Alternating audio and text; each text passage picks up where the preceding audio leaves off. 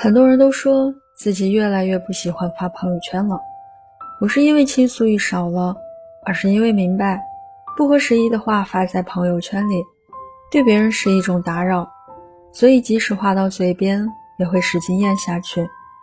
虽然都说朋友圈是自己的表达场所，想说什么就说什么，可还是会在意别人的指指点点，也会担心自己说的某句话成为别人饭桌上的谈资。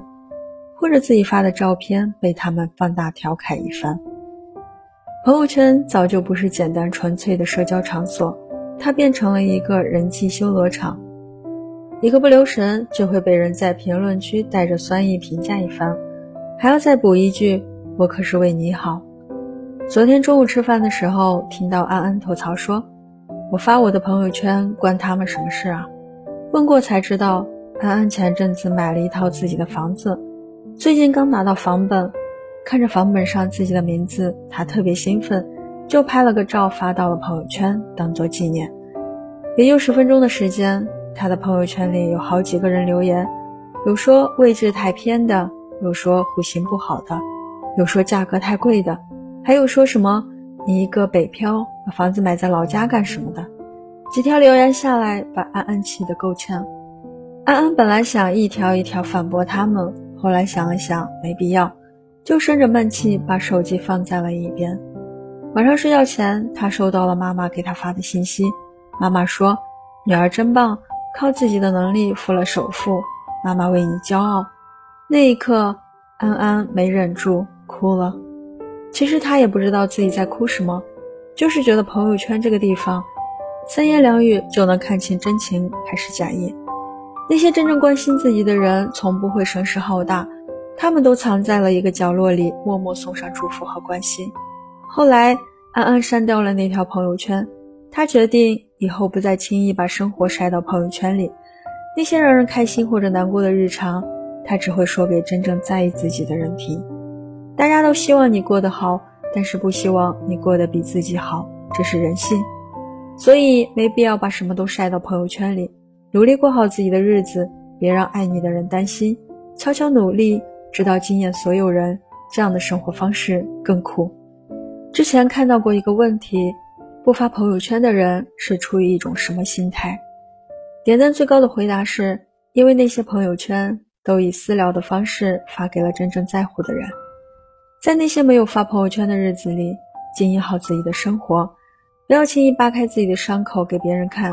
那些不关心你的人，他们不会在意；而对于那些在乎你的人，即便你不主动敞开心扉，他们也会主动靠近你，给予你不可多得的温暖。蔡康永在参加节目的时候说过一句话：“你会留下一些永远不告诉别人的秘密，那些秘密当中一定有你曾经经历的崩溃，不是不足以为外人道，而是不值得告诉别人，因为只有你最懂。”生命里有很多欢乐和悲伤，都是自己独享的。能够遇到一个人走进你，那当然好。但如果暂时没有这个运气，就先选择自己一个人消化吧。你的快乐他们不懂，你的悲伤也或许没有人能够共享。但是迟早会有一个人，即便你不把所有的生活都放在朋友圈里，他们也能第一时间捕捉到你的情绪，给予你最大的安慰。真正爱你的人不会通过朋友圈了解你，他们会让陪伴胜过言语，细节胜过情话，也会在朋友圈看不到的时间里给你所有明晃晃的爱意。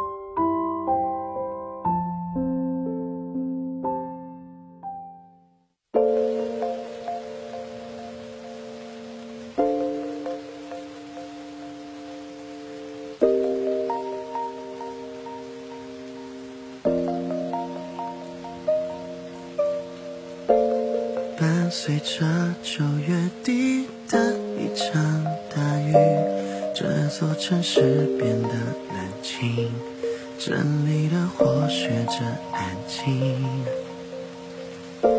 随着飞机震耳欲聋的轰鸣，你就这样离我而去，带着我给你的记忆。回忆。你那么透明。就算我再用力再用力都抹不去。